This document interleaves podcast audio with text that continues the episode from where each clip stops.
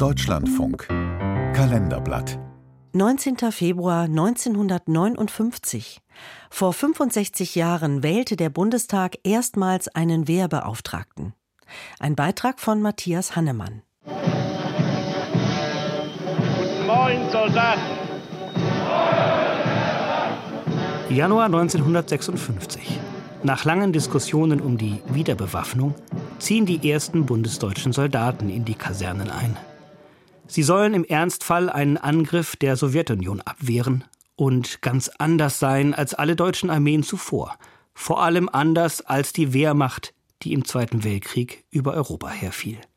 In vielen Köpfen herrscht damals allerdings noch immer die Vorstellung, zum Militärischen gehörten vor allem Drill und Kadavergehorsam, so wie hier im Film 0815 aus dem Jahr 1954. Na, wollen wir mal ein bisschen in die freie Natur, was? Hinlegen! Auf Marsch! Hinlegen! Und damit euch das Sterben leichter fällt, Ruppen! Jetzt los! Ihr schlaft ja ein, ihr Säcke! Los! Die Soldaten der Bundesrepublik sollen hingegen Staatsbürger in Uniform sein, die nicht blindlings gehorchen, ihrem Gewissen verpflichtet sind und Grundrechte besitzen wie andere Bürger. Damit das funktioniert, gibt es den Wehrbeauftragten, ein Amt, in dem der Charakter der Bundeswehr als Parlamentsarmee besonders deutlich hervortritt. Es war ein Bundestagsabgeordneter der SPD, Ernst Paul, der während des Zweiten Weltkrieges im schwedischen Exil war. Rudolf Schlaffer, Leiter des Militärhistorischen Museums in Dresden. Und der hatte in Schweden diesen Militio-Ombudsmann kennengelernt, den es da gab, und auch das sogenannte innere Gefüge der schwedischen Streitkräfte. Beides, sowohl die innere Führung als auch der Wehrbeauftragte, haben also ihre Vorbilder im damals parlamentarisch-demokratischen Schweden gefunden. Aus dem Ombudsmann in Schweden wird zum Schutz der Grundrechte und als Hilfsorgan bei der Ausübung der parlamentarischen Kontrolle der Wehrbeauftragte des Deutschen Bundestages, den das Parlament am 19. Februar 1959 erstmals wählt. Alle Soldaten haben das Recht, sich vertraulich an ihn zu wenden. Er kann Kasernen ohne Voranmeldung besuchen, Akteneinsicht verlangen, Disziplinarverfahren einleiten und soll auch darüber wachen, dass die Grundsätze der inneren Führung eingehalten werden. In seinem jährlichen Bericht schildert der Wehrbeauftragte außerdem den Zustand der Bundeswehr von Ausstattungsmängeln bis hin zu verfassungsfeindlichen Gesinnungen.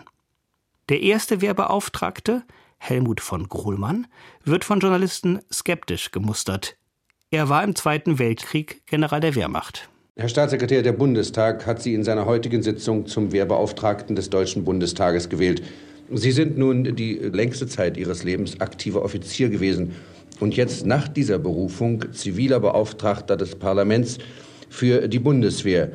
Hm, verzeihen Sie, wenn ich das etwas krass ausdrücke. Glauben Sie nicht, dass diese beiden Dinge sich beißen? Ein Jahr später stellt Grohlmann seine Unabhängigkeit unter Beweis. Er zieht den Zorn des stramm konservativen Verteidigungsministers Franz Josef Strauß von der CSU auf sich, weil er in seinem Bericht den zu hastigen Aufbau der Bundeswehr kritisiert und betont, dass sich dieses Tempo nachteilig auf Erziehung und Menschenführung auswirke. Zwar gäbe es kaum ernste Verstöße gegen die Grundrechte der Soldaten und die Grundsätze der inneren Führung. Darüber hinaus kommen aber natürlich im militärischen Alltag auch Übergriffe, Willkürmaßnahmen oder Vorschriftswidrigkeiten vor, die zwar nach dem strafbaren Tatbestand von geringer Bedeutung sein mögen. Ich halte sie aber insofern nicht für unbedenklich, weil sie sich auf den Geist der Bundeswehr in der Zukunft auswirken können und insbesondere für gefährlich, wenn sie sich häufen sollten. Grohlmanns Nachfolger Helmut Haie warnt sogar vor einem Staat im Staate und nutzt dabei die Macht der Öffentlichkeit. Aus Sicht des Militärhistorikers Rudolf Schlaffer hat sich die Institution jedenfalls auf Dauer bewährt. Das hat natürlich enorm gewirkt. Es hat die Streitkräfte, aber auch das parlamentarische System der Bundesrepublik, ich nenne es mal so, demokratisiert. Ja, das war enorm wichtig und äh, in dieser Zeit, das war Pionierarbeit, war ein längerer Prozess, aber es war ein erfolgreicher Prozess. Und dass heute die Bundeswehr diese Streitkräfte der Demokratie, in der Demokratie sind, ist nur dieser Entwicklung zu verdanken.